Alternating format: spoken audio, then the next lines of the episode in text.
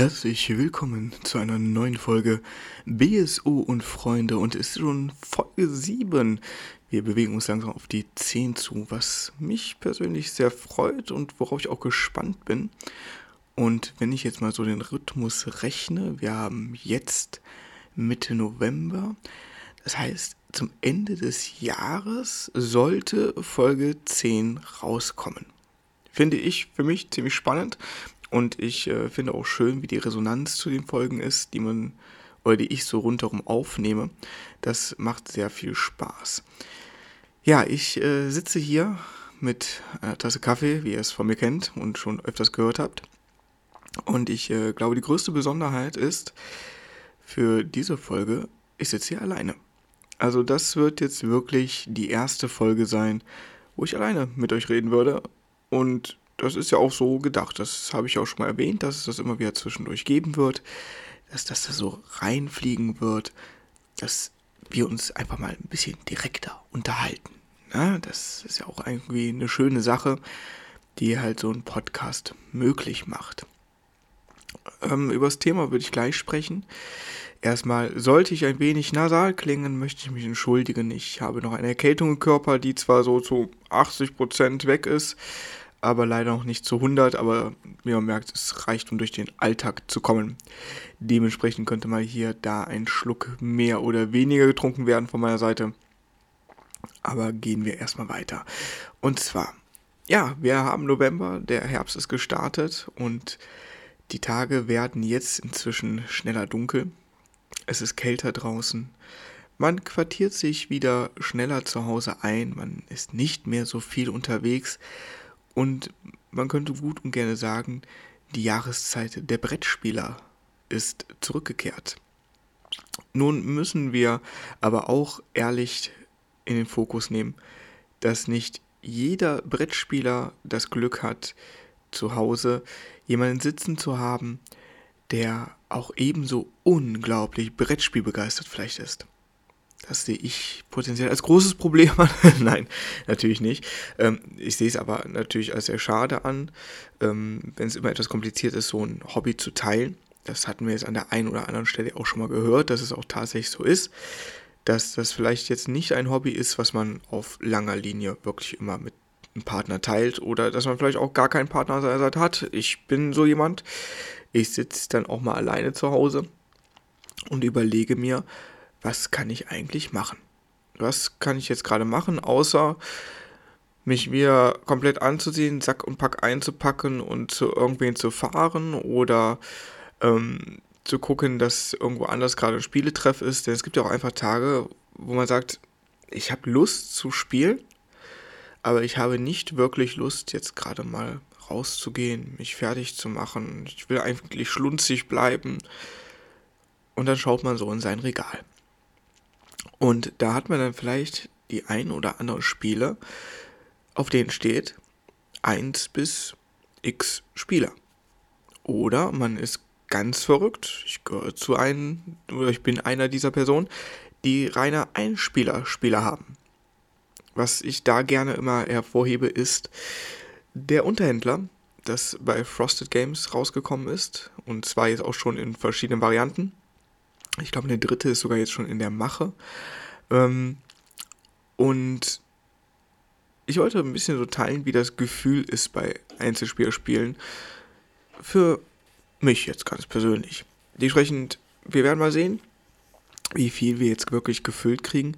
Denn es soll natürlich nicht einfach nur eine Auflistung sein von Spielen, die ihr unter Umständen alleine spielen könnt, aber auch mit mehreren sondern das soll eher so ein bisschen mehr Erfahrungsbericht sein und Gefühl bei Spielen, wie das sein kann, ob das funktioniert, ob das nicht funktioniert, wo es gefühlt für mich ist, dass es gut funktioniert, aber auch ganz klar die Aussage bei Spielen, wo ich sage, ich weiß nicht, das, das ist zwar darauf mit ausgelegt, gibt mir aber irgendwie nicht so das komplette Spielgefühl, als wenn ich natürlich in einer großen Gruppe sitze und das spiele oder wenn es sogar nur eine Person mehr ist. Das macht einfach einen signifikanten Unterschied, da müssen wir ganz ehrlich sein.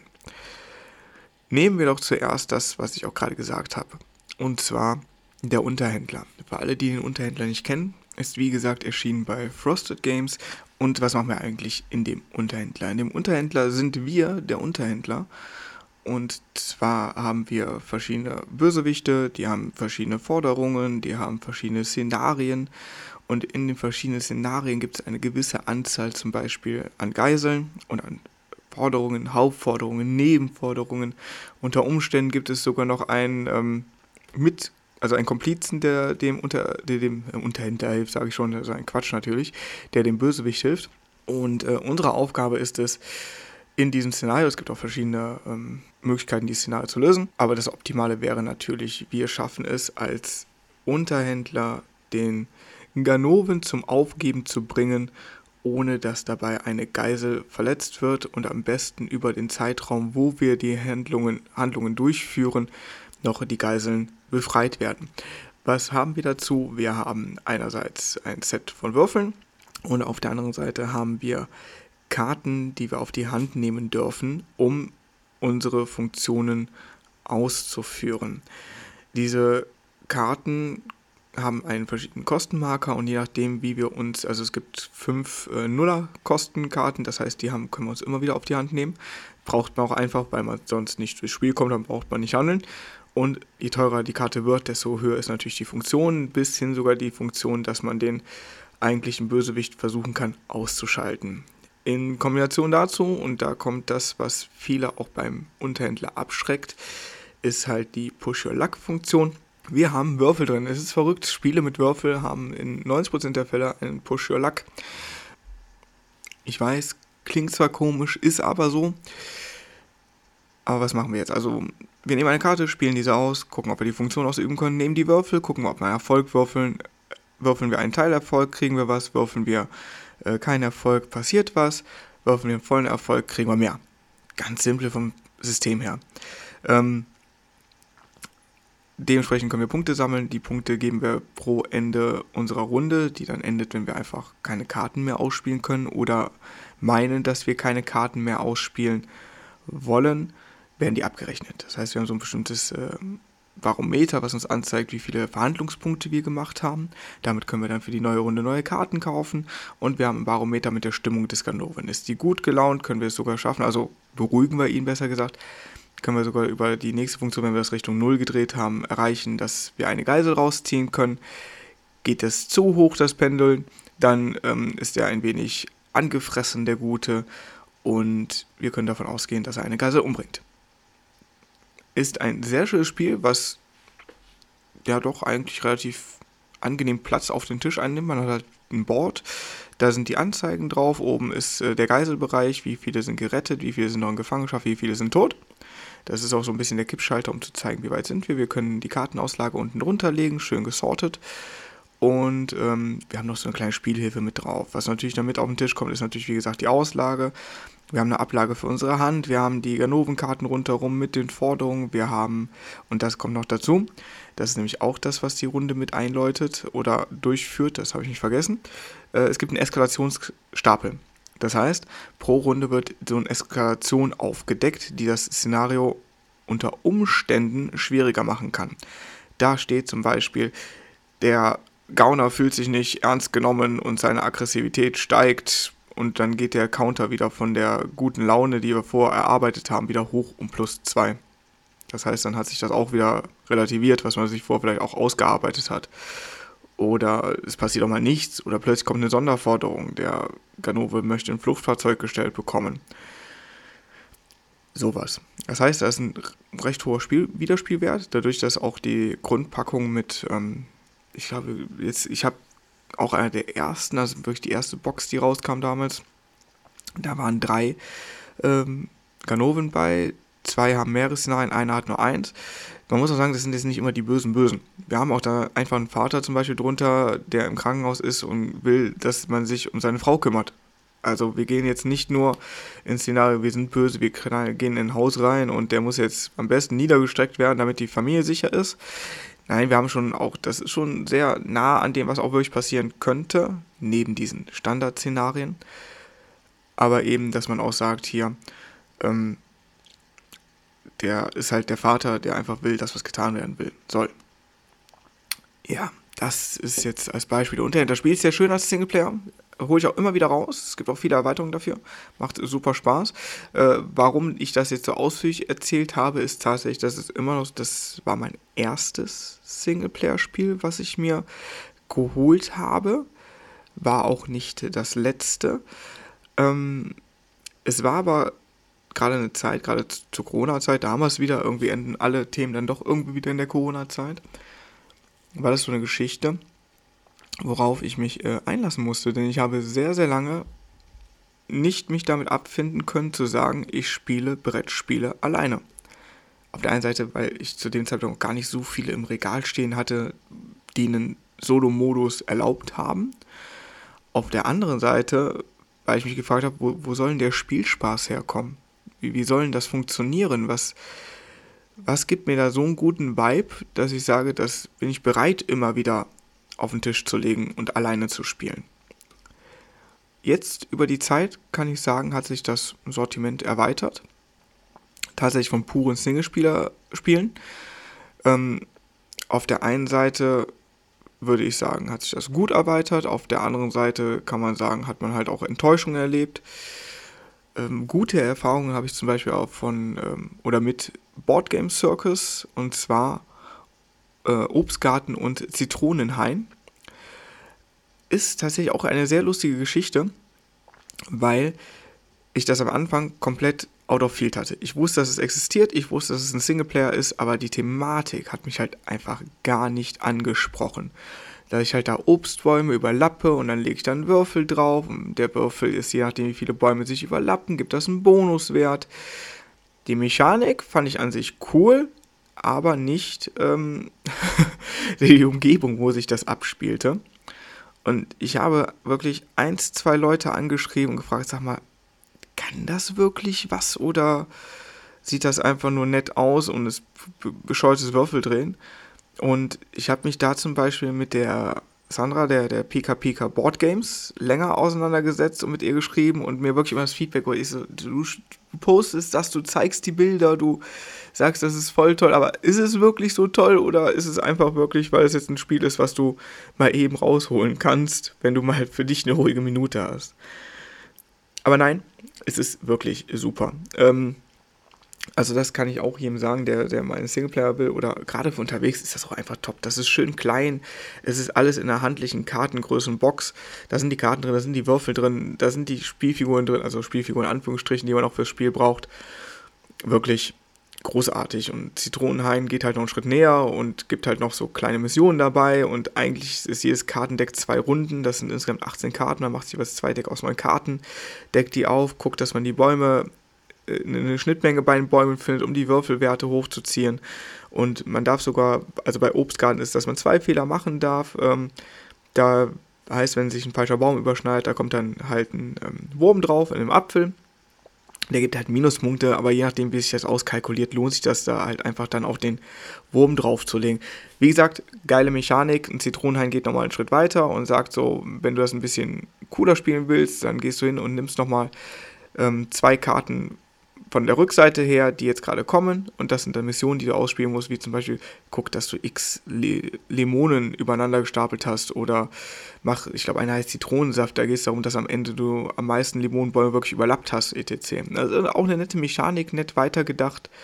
Ähm, wir haben auch da die Würmer verloren. Da ist jetzt ein Eichhörnchen bei, was einen sich macht, wenn man es legen muss. Ist, finde ich, sogar schlimmer als die Würmer, weil das ist jetzt nicht nur der eine, Ab äh, der, der eine Teil, der minus gerechnet wird, sondern alles, was im Radius dieses Eichhörnchen ist, wird minus gerechnet. Also ein bisschen bitterer. Dafür gibt es auch die äh, 15-Punkte-Schubkarre, wenn man wirklich gut da abräumt. Also Balancing ist sehr schön.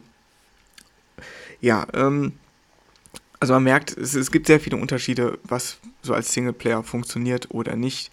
Oder auch eins, was noch ähm, mit reingewandert ist, ist zum Beispiel Palm Island. Ich hatte das Glück, das hatte ich beim Stefan vom Brettspielglück das erste Mal in der Hand. Ist ein, ein Singleplayer Ressourcenmanagement Card Game.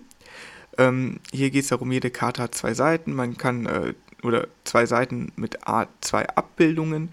Und man muss halt auf seiner Hand, äh, wenn man eine Karte, die Ressourcen produzieren kann, muss man die ähm, um 90 Grad drehen und in der Hand halten. Will man etwas ausbauen, werden die wieder zurückgedreht und wieder weiter in der Verarbeitung genutzt. Die Karten waren halt immer nach hinten. Ähm, benutzt man allerdings eine Karte, die, oder kommt man wieder an einer Karte an, die die Ressource hält, muss man die wieder zurück ins Deck drehen, so als hätte man sie einfach nicht verwendet, aber sie muss wieder Platz machen. Das ist Palm Island. Schnell, kompliziert, nicht kompliziert, ähm, in einer kompletten einzelnen Hand spielbar und das ist ein bisschen Training, funktioniert aber. Das sind jetzt alles so Singleplayer-Spiele, die man ähm, on the flight machen kann. Ich muss mal einen Schluck trinken, ich entschuldige mich.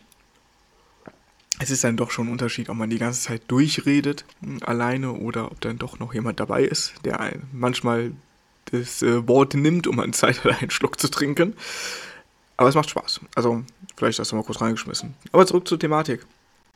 Und äh, dann haben wir Spiele, die eigentlich darauf bedacht sind oder die einem das Gefühl geben, pass mal auf, das ist ja eher eigentlich ein großes Spiel für viele, für ganz große Gruppen unter Umständen. Und dann steht da so 1 bis 5, 1 bis 6. Man überlegt sich so, hm, kann das äh, funktionieren? Auf der einen Seite haben wir Spiele, da funktioniert das einfach. Und da, da müsste ich dann auch ganz klar und ganz schnell reinwerfen, das sind vor allem RPG-Spiele. Darunter fällt die Gloomhaven-Reihe, Darunter fällt Tainted Grail. Das sind die ganzen ähm, monimal, monomalistischen, Monim ich komme nicht aufs Wort gerade. Ihr wisst, was ich meine. Die großen Spiele halt. ähm, manchmal gibt es Wortfindungsstörungen. Die funktionieren halt ziemlich nice. Die klappen dann auch, ähm, weil das Spielkonzept so aufgebaut ist, dass es sagt, dass das, das geht einfach für dich. Weil, guck mal, das hat so diese bisschen PC- Konsolen-Gaming-Adaption, da bist du ja auch alleine unterwegs. Gut, da holst du dir mal einen Helfer zwischendurch, aber am Ende lootest du trotzdem. Das ist der Grund, warum halt RPGs funktionieren. Die Szenarien sind dementsprechend aufgebaut, dass man sagt, okay, wenn ich mit einer Fünfergruppe da rein jiete in die Gegnermasse, dann sind da halt auch eben zehn Gegner. Wenn ich allerdings äh, alleine unterwegs bin, reduzieren wir das auf vier, die ein bisschen anders verteilt sind, die das zwar schwierig machen, aber machbar. Und das sind so die Singleplayer-Spielkonzepte, mit denen ich arbeiten kann. Wo ich sagen kann, cool, da kann ich mich drauf einlassen. Und da bin ich bereit, mir, mir auch mal die Mühe zu machen, ein größeres Spiel aufzubauen, ähm, mir das hinzulegen, mir die Regeln zu geben für den Solo-Modus und mir das abends, vielleicht einen Abend vorher in Ruhe fertig zu machen, zu wissen, ich komme nach Hause, ich lege meinen Kram ab und los geht's. Spiele gibt, wo es mir schwer fällt, das zu machen, sind vor allem auch Spiele und darunter fallen auch die RPG-Spiele, wo ich es kennengelernt habe, wie es ist, diese in einer Gruppe zu spielen.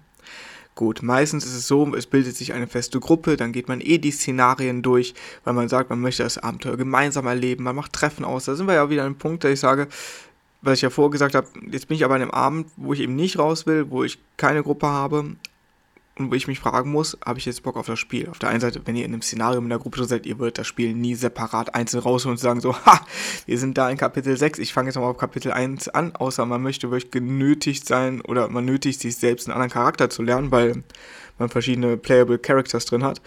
Ähm, sondern da ist dann so der Punkt, dass das fällt, im Prinzip fällt das ja innerlich schon weg. Ja, also das ist bei mir zum Beispiel so. Ich habe jetzt für Gloomhaven Pranken des Löwen lieberweise Leute gefunden, oder glücklicherweise, man muss sagen, das ist nicht lieberweise, lieberweise spielen sie mit mir, aber glücklicherweise habe ich die Gruppe gefunden, ähm, wo wir darauf eingehen, dass wir uns halt jetzt regelmäßig treffen oder versuchen regelmäßig oder in bestimmten Abständen uns zu treffen und das Szenario durchzuspielen. Das ist halt das, was, was ich geil finde. Und deswegen ist für mich auch bei jetzt erstmal, bis ich das Szenario einmal durch habe, Gloomhaven ein, ein Schrankhüter ähm, bis ich dann vielleicht sage, das ist halt der Grund, warum das auf jeden Fall nicht aus meinem Regal verschwinden wird, wenn ich durch bin.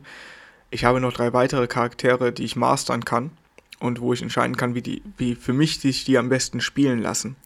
welche Items, etc. Also was halt auch so ein Rollenspielmechanismus ausmacht. Ich spiele das Spiel ein paar Mal, ich probiere verschiedene Sachen aus, ich gehe darauf ein und das ist halt, ne, da war ich schon als Kind an der, am PC oder an der Konsole immer wissbegierig da drauf. Ich habe auch Szenarien viermal gespielt, einfach um mit einem anderen Charakter, ob das ist der Fernkämpfer, der Nahkämpfer. Der Einzige, wo ich immer relativ raus war, war der Magier. Ich war dann eher so der, der Buffs noch rausgehauen hat mit einem Baden oder so. Ähm, aber das hat halt für mich nur einen Spiel, Wiederspielwert das jetzt zu den Szenarien, was gibt es an großen Spielen, die eigentlich auch mehr Spielerkonzept haben aus der Kategorie. Dann haben wir Spiele, die sind zum Beispiel auch auf große Spieler ausgelegt, haben aber etwas in sich, das äh, das Spielen alleine interessant macht. Und in dem Fall muss man halt die Stonemeyer Games hervorheben. Ähm, da fällt dann zum Beispiel Scythe drunter. Oder ich glaube, Red Rising hat auch mit drin. Bei Pendulum bin ich mir gerade nicht sicher. Das könnte etwas schwer werden, weil da die ähm, Sanduhren drin sind. Zudem habe ich auch das Regelwerk noch nicht gelesen. Aber es ist zum Beispiel bei Scythe mit drin. Und zwar ein sogenanntes Autonomer. Und das ist auch so eine Geschichte, wo ich sage, das ist eine wirklich geile Geschichte, weil es ja prinzipiell den, die Gegenspieler automatisiert. Das heißt, wir sind wirklich am Ende eigentlich ein Singleplayer, der zwar noch die PC-Bewegung macht, also die die Nichtspielercharaktere bewegt und ihre Aktionen ausführt, mit wenn dann, dann das Funktionen. Und das finde ich eine Art, Spiele Singleplayer-freundlich zu machen, die wahrscheinlich sonst seltener auf den Tisch kommen würden. Ich würde nicht dauernd ein Scythe auf den Tisch holen und sagen, wenn es einen stinknormalen Singleplayer hat, so, jetzt spiele ich das einfach mal und am Ende ist es eigentlich reines Ressourcen-Bashing und gucken, dass ich das meiste aufgebaut habe. Das würde mir jetzt bei dem Spiel keinen Spieltrieb alleine geben. Also ich brauche da schon etwas, was gegen mich spielt. Bei äh, Red Rising, was ja ein, ein Deck-Card, ein Set-Collection-Spiel ist, braucht man diesen Gegenspieler, sonst funktioniert das Spiel ja an sich gar nicht. Und ähm, ja, das, das machen die beiden Spiele oder das macht diese Spielerei oder diese Spiele mit Autonoma sehr gut, weil man sehr schnell, sehr einfach in ein Spiel reinkommen kann. Klar, ist nochmal ein Regelblatt extra lesen, aber das sind so Regelblätter, wo ich sage, das lohnt sich, äh, da nochmal irgendwie reinzuschauen und das mitzunehmen. Dann an anderer Stelle haben wir noch die typischen Roll and Ride, Flip and Ride und was es nicht heute alles gibt, weil irgendwie es kam aus dem Boden gestampft und es endete einfach nicht mehr. Wir haben jetzt 25.378 Millionen Versionen von Roll Ride und hast du nicht gesehen? Ich, ich mag viele davon. Es wäre gelogen, wenn ich sage, das wäre nicht der Fall. Ich habe hier einige rumliegen, ähm, ob das Dungeon Dice Dangerous ist, ob das Riverside ist, Railroad Inc., aber ich war halt auch irgendwann an dem Punkt, da ich gedacht habe, ich brauche jetzt nicht nochmal einen Roll Ride Ableger von XY. Ähm, Explorers habe ich auch zum Beispiel noch. Auch, äh, sind so Standalone Roll Rides. Das hat für mich einen anderen Wert. Das ist aber eigentlich nochmal ein Thema für sich. Und ob Roll Rides überhaupt gebraucht werden noch weiterhin oder in ihrer Form, wie sie aus dem Boden herauspoppen. Aber das sind halt auch Spiele, die funktionieren halt wunderbar als Singleplayer-Spiele. Ich würde sogar sagen, neben den puren Singleplayer-Spielen sind Roll und Rides die besten Singleplayer-Spiele, die man haben kann. Erstens erwarten die nicht viel Aufbau, das heißt, wenn man sich abends entscheidet, ich spiele noch eine Runde, sind die rasend schnell aufgebaut, weil es im Endeffekt ein Stift, ein Block und vielleicht noch Kleinmaterial ist, was man dazulegt. Ist jetzt zum Beispiel, also bei Red Ink ist es eigentlich fast gar nichts, außer dass ich nochmal würfeln können muss.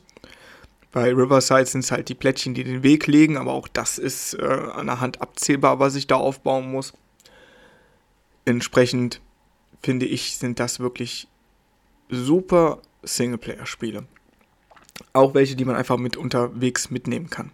Und dann gibt es halt noch so die Spiele, wo ich sage, die sind vielleicht auch ganz cool für den Kopf.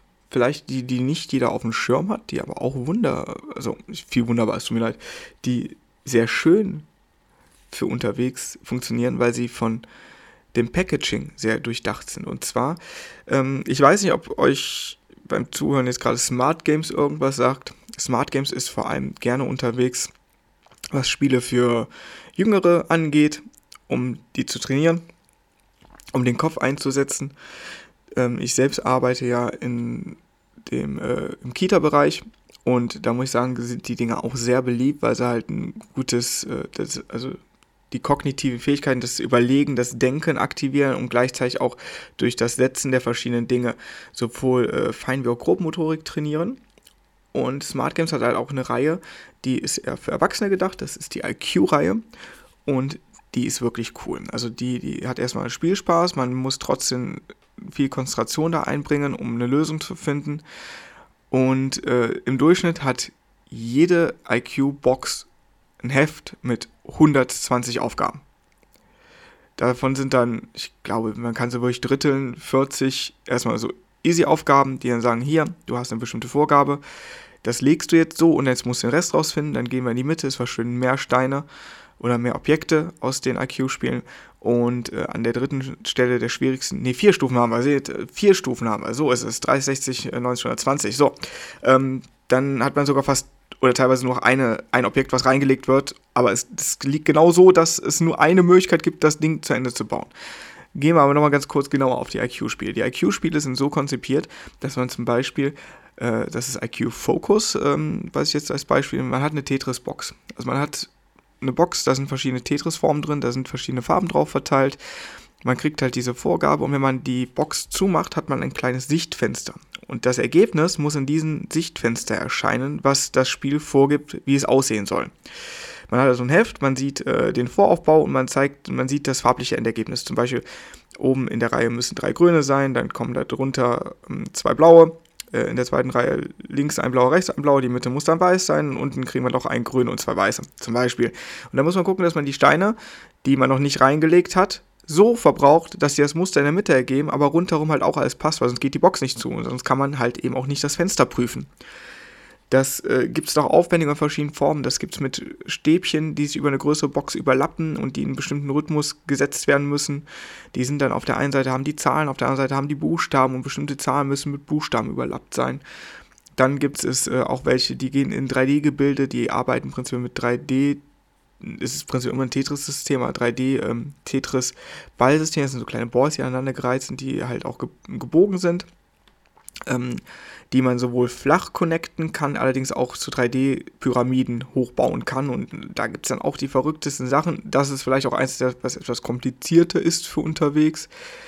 Äh, aber trotzdem auch das funktioniert, weil es halt Flachmodi hat.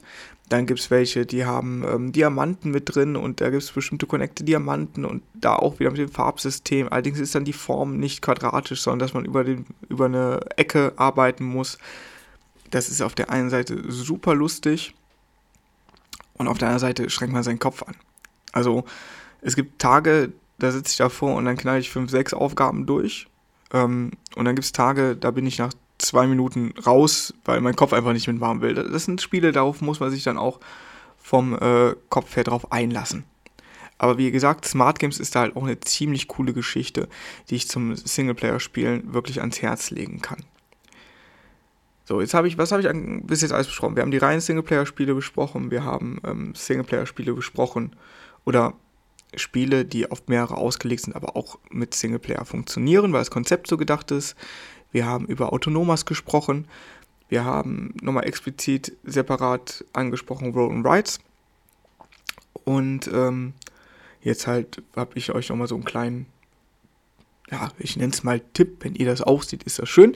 Äh, haben wir nochmal über die Smart Game Sektion gesprochen, die halt ein bisschen anders ist, die jetzt auch nicht vielleicht als Brettspiel definiert ist, sondern als Logikspiel, aber gut, ich würde jetzt auch kein Roll and Ride als hundertprozentiges Brettspiel sehen. Ähm, dafür ist dann doch zu wenig Brett im Spiel. Gehen wir vielleicht jetzt noch sogar einen Schritt weiter und sprechen diesmal jetzt über Spiele, die wir alle kennen, wo es allerdings kein RPG-Feeling gibt, wo es keine Autonomas für gibt und wo vielleicht auch das erste Mal für mich so ein bisschen die Problematik auftritt, Singleplayer zu spielen.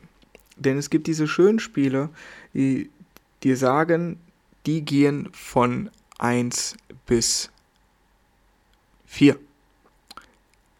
Und ich dann immer an dem Punkt bin, ja, kann man machen, muss man aber nicht. Zum Beispiel haben wir hier den Effekt dieses, ich habe es schon einmal dann gemeinschaftlich gespielt, das hat für mich halt mehr so ein Flair, als wenn ich da jetzt alleine rumgurke. Ein Spiel, was ich wirklich sehr schön finde, was mir sehr viel Spaß gemacht hat, ähm, wo ich auch hoffe, dass ich bald mal wieder eine Runde spiele, und zwar dann eben nicht alleine, Yukon Airwaves.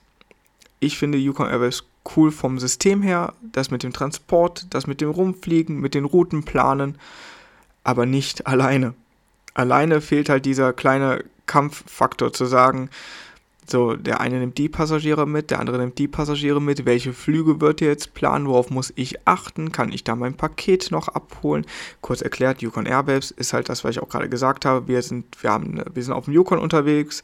Ähm, wir haben äh, verschiedene ähm, Stationen, die wir anfliegen können. Wir haben unseren unser Flugzeug, wir können Personen mitnehmen in begrenzter Anzahl, müssen Pakete rumfliegen und dabei müssen wir halt gleichzeitig auf unseren äh, Ressourcenlimit achten, weil wir nur eine bestimmte Anzahl an, an, Benzin haben und wenn wir das Benzin nicht haben, können wir zu einem bestimmten Ort nicht fliegen. Das heißt, wir müssen uns das prinzipiell so taktieren, dass wir genug Geld machen, mit den Gelderweiterungen für unser Flugzeug kaufen, damit wir dann dort mehr Benzin lagern können, damit wir weiter fliegen können. Das so als grobe Übersicht für Yukon Airways. Ist halt super spannend zu zweit, weil halt dieser Konkurrenzmodus aufkommt, wo man gucken will, wo geht der hin, wo fliege ich hin, oh, ist da, sind da noch Punkte zu machen, sind da keine Punkte mehr zu machen, lohnt sich das da überhaupt nochmal hinzufliegen oder nicht? Und alleine ist es halt, ja, was, wo fliege ich zuerst hin, wo, wo höre ich auf, wenn ich meine Karten habe, die meine Ziele vorgeben? Und das gibt einfach nicht den Flair, den es haben sollte. Das ist eins der Spiele, wo ich auch sage, da funktioniert es halt einfach nicht. Das ist halt so. Das ist auch, da kann das Spiel nichts für, weil das Spiel wahrscheinlich selbst in seiner Entwicklung weiß, dass ich nicht als Einzelspieler ausgelegt bin. Es ist einfach ein Bonbon, was ich dazugebe. Zu sagen, pass auf, ich habe hier eine Variante für dich. Ich sage nicht, dass die gut ist, aber sie ist mit drin. Das äh, gleiche habe ich zum Beispiel jetzt. Ich habe mir Cascadia jetzt endgültig mal geholt und habe gesehen, Cascadia hat einen Singleplayer-Modus. Oder nehmen wir direkt mit rein äh, Würfelwelten, Rolling Realms. Auch ein Singleplayer-Modus. Alle Spiele, wo ich sage, ja, vor allem weil Rolling Realms ja eigentlich auch ein Roll, ein Roll and Ride ein indirektes ist, ähm, was sich so ein bisschen aufbaut, aber auch eines der etwas dickeren, wo, wo ich aber auch sage, dass das sind für mich Spiele, die möchte ich gegen jemand anders spielen. Vor allem, weil ich das Gefühl halt da auch schon kenne, wie es ist, gegen jemand anderes zu spielen. Die kommen allerdings dann zum Beispiel nochmal mit der Geschichte an. Ich habe noch was extra für dich. Ich habe hier Challenges, damit du dich so ein bisschen ausleben kannst, um zu gucken, wie gut du bist. Also da sind dann die Singleplayer-Kampagnen so konzipiert, dass du das Spiel nochmal anders lernst, aber die Grundstruktur dabei nicht untergeht. Bei Cascadia ist es, es ist normal, ich wähle ein Plättchen aus, ich lege das an, ich lege ein Tier drauf, ich gucke, dass ich meine Habitate aufbaue für die Tiere und ich gucke, dass ich die Tiere dementsprechend anhand der Punktekarten umsorge. Ähm, damit ich dementsprechend viele Punkte rausholen kann. Da gibt es dann halt einen Challenge-Modus bei, der geht über einen bestimmten Weg, ähm, um das Ganze ein bisschen schmackhafter, ein bisschen interaktiver zu machen. Cascadia bestimmt auch ein Spiel, was ich mir zumindest mal solo nochmal angucken werde aber keins, was ich mir jetzt explizit abends auf den Tisch legen werde für Solo. Außer es, es vielleicht werde ich noch überrascht. Ich will es nicht sagen. Ich habe es, wie gesagt, jetzt äh, hauptsächlich im Multi gespielt. Ähm, aber vielleicht werde ich noch überrascht. Aber das ist halt auch so, wo, es für mich schwer greifbar ist, zu sagen, ja, es ist halt dann am Ende des Tages ein Plättchenlegespiel. Gut, man könnte bei vielen sagen, am Ende des Tages ist es nur. Aber hier ist es halt dann doch irgendwie ich glaube, wenn, wenn die Challenge hinten nicht drin wäre, würde nie einer auf die Idee kommen zu gucken, ob das einen Singleplayer-Modus hat. Nie. Nie im Leben. Warum auch? Es ist ja nicht vonnöten in dem Moment. Es ist ja auch eigentlich total irrelevant bei dem Spiel. Aber es ist da, finde ich nicht falsch, finde ich auch schön, weil es halt dann eben auch gerade eins der Spiele ist, die schneller und leichter zu erlernen sind, die halt dann eben auch für Leute, die alleine zu Hause hocken, die Möglichkeit bieten, das auch zu spielen. Ich meine, ich bin nicht die alleinige, die, die alleinige angesprochene Gruppe. Das dürfen wir nicht vergessen. Also ich spreche jetzt viel aus meiner Sicht. Ich weiß nicht, ob viele diese Ansichten teilen oder nicht. Oder ob die sagen, ja, genau das ist auch mein Problem. Ähm, von daher kann das auch sein, dass sich jetzt hier die Leute, die gerade zuhören, empört da hinsetzen und sagen, es ist aber nicht richtig, was du sagst, es ist aber sehr, sehr äh, eigen durchsichtig. Und ja, das ist es ja. Also, ihr hört gerade bei mir zu und natürlich ist es meine Meinung, wenn ich gerade alleine quatsche. Das ist so die Problematik bei so Single-Solo-Aufnahmen. Äh, ähm, ihr kriegt halt meine Meinung nur um die Ohren geschmissen. Aber ähm, ich hoffe, das ist dennoch kein Problem. Und wenn sich da auch Leute finden und sagen, ja, kann, kann ich nachvollziehen, ist eine komplizierte Geschichte, gerade bei Singleplayer-Spielen. Es ist halt auch hier und es ist, das ist eben der Tenor, wie es bei jedem Brettspiel ist. Oder bei jedem Brettspielmodus oder sonst was, wie immer wir es nennen wollen. Es ist eine Geschmacksfrage.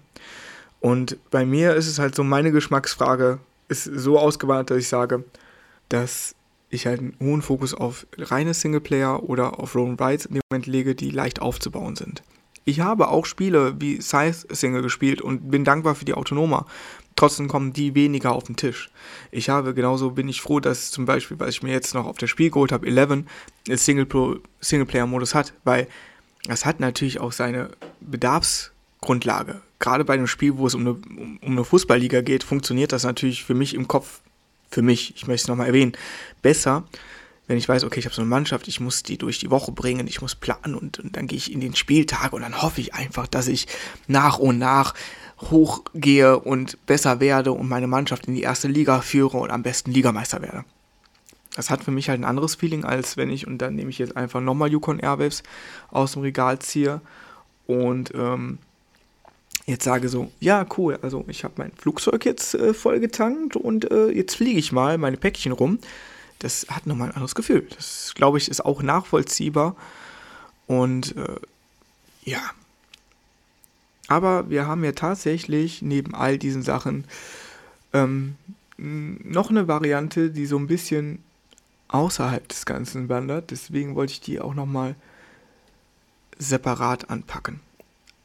Und zwar was tatsächlich, finde ich, so einen interessanten, kuriosen Schnittpunkt erzeugt aus, ich kann von Singleplayer jederzeit in den Multi und wieder zurückwandern, ohne dass ich das Gefühl habe, ich mache hier irgendwas kaputt, sind Detective-Spiele. Ob das jetzt die Exit-Games sind, ob das die Adventure-Games sind, ob das Spiele wie Detectives sind oder eben wie Chronicles of Crime. Ich finde, das ist so nochmal eine ganz andere Sektion für sich.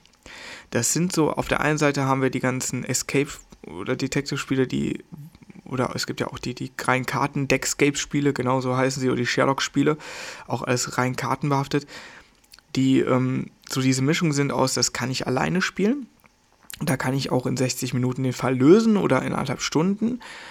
Und das hat genauso viel Effekt und ist genauso spannend, als wenn ich da jetzt, sage ich mal, auch drei Stunden dran sitze, aber mit vier Leuten. Und was trotzdem auch als Single- wie auch Multiplayer-Spieleffekt einen höheren Wert hat, selbst wenn ich die Lösung kenne. Inwiefern ist das gemeint? Wenn ich jetzt zum Beispiel ein Chronicles of Crime spiele, was ihr davon lebt, welche Wege gehe ich und welchen Effekt hat dieser Weg, dann ähm, habe ich immer noch die Möglichkeit beim nächsten Mal zu sagen, okay, in der Gruppe, in der ich jetzt spiele, halte ich mich zurück, weil ich zum Beispiel den Fall schon kenne und gucke, wie die den lösen. Also ich bin Begleiter des Falles, was das Ganze trotzdem nochmal spannend macht, weil man hat vielleicht diesen einen Moment, oh, warum hast du, nein, mm, aber man muss sich zurückhalten und man arbeitet mit den anderen. Man kann zwar intervenieren und helfen oder versuchen zu helfen, aber ich habe das zum Beispiel damals so gemacht, ich habe das sehr reduziert durchgeführt. Inzwischen habe ich die so lange nicht mehr angepackt, ich könnte wieder von vorne anfangen. Das ist der nächste Vorteil bei so, so Kriminalspielen. Irgendwann sind die aus dem Kopf raus, weil du einfach so viel Kram im Kopf hast von anderen Spielen. Irgendwo muss Platz geschaffen werden. Da sind es meistens die, die ähm, Detective-Spiele, die bei mir aus dem Kopf rausfliegen. Ist ein Vorteil für mich, damit können sie im Regal stehen bleiben und ich weiß, alle anderthalb Jahre, zwei könnte ich sie nochmal anfangen. Ähm, aber es hat halt auch einen großen äh, Wert, weil du halt auch entweder mit einer coolen Gruppe spielen kannst oder dich auch mit der Gruppe dann abstimmen kannst und du sagst, okay, hm, ja, die nächsten drei Monate schaffen wir es jetzt nicht, uns zu treffen und äh, wir haben den Fall jetzt ja abgeschlossen, Fall 1, da sagst, ja, komm, dann nehme ich vielleicht mal einen ganz anderen Fall oder ich hole mir eine Erweiterung und dann tut das nicht weh, dann mache ich keinem was kaputt mit. Oder man stimmt sich wirklich in der selbst ab, dass man sagt, okay, dann versuchen wir jeder nochmal einen einzeln zu lösen, gucken, wie unsere Querschnitte sind bei den Ergebnissen so hatten wir es nicht bei, bei einem Chronicles of Crime Fall gemacht, dass wir prinzipiell den ersten Abschnitt zusammengelöst hatten und dann geguckt haben, wie sind wir beim zweiten Abschnitt durchgekommen und weil wir einfach keine Möglichkeit hatten, uns zusammenzusetzen und uns zu treffen und darüber zu reden, haben wir uns dann später aber geschafft, so auszutauschen, was war unser Endergebnis.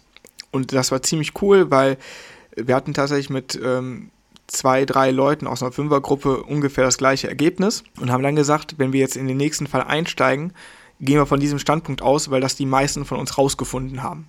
Und ich kann euch heute nicht mehr sagen, was wir da rausgefunden haben. Es ist halt jetzt, die, die Gruppe kam halt nicht mehr zusammen. Das passiert, sowas passiert jedem Mal. Aber ähm, ich könnte jetzt entscheiden für mich, ich fange jetzt einfach noch von vorne an und habe halt ein leeres Gedächtnis. Das, das, ist halt, wie gesagt, der große Vorteil. Oder ich suche mir eine neue Gruppe. Oder vielleicht, man, man weiß es nicht, vielleicht ziehe ich es wirklich jetzt endgültig mal als, als Singleplayer durch, um zu wissen, wie die Fälle funktionieren. Ja, was, fällt mir jetzt gerade noch so ein, ähm, was man zum Thema Solospiele noch erzählen könnte, was vielleicht ganz interessant ist. Ich glaube, was wirklich vielleicht noch ganz interessant ist mit aufzunehmen, ist die Geschichte, dass einige Brettspieler halt in ihrer Solo-Spieler-Variante den Modus nutzen, zu sagen, hier, wenn du jetzt das Spiel anfängst, dann kontrollierst du nicht einen, sondern vier Charaktere. Das macht zum Beispiel Zombicide. Ich nehme jetzt Zombicide, weil ich es auch vor längerem wieder auf dem Tisch hatte. Oder vor kurzem erst. Ähm, Zombicide sagt halt ganz klar im Singleplayer-Modus, wenn du den Charakter, also wenn, wenn du alleine spielst, dann darfst du, ich glaube, Kontrolle über drei bis vier Charaktere nehmen damit das Szenario überhaupt aufgehen kann. Das kann, die Szenarien sind nicht dafür aufgebaut, dass, dass man das alleine schafft. Das ist nicht der Gedanke dahinter. Das ist auch nicht die Funktion dahinter, die Zombies halt nutzen will. Ähm, wir haben ja verschiedene Aufträge zum Beispiel, finde Objekt A, B, C, D. Und da musst du noch ähm, Gegenstand A, B dazu haben, bevor du aus dem ganzen Szenario rauskommst während Massen an Horden an Zombies spawnen. Das funktioniert einfach, wie gesagt, das ist keine One-Man-Show. Eine Zombie-Apokalypse ist keine One-Man-Show.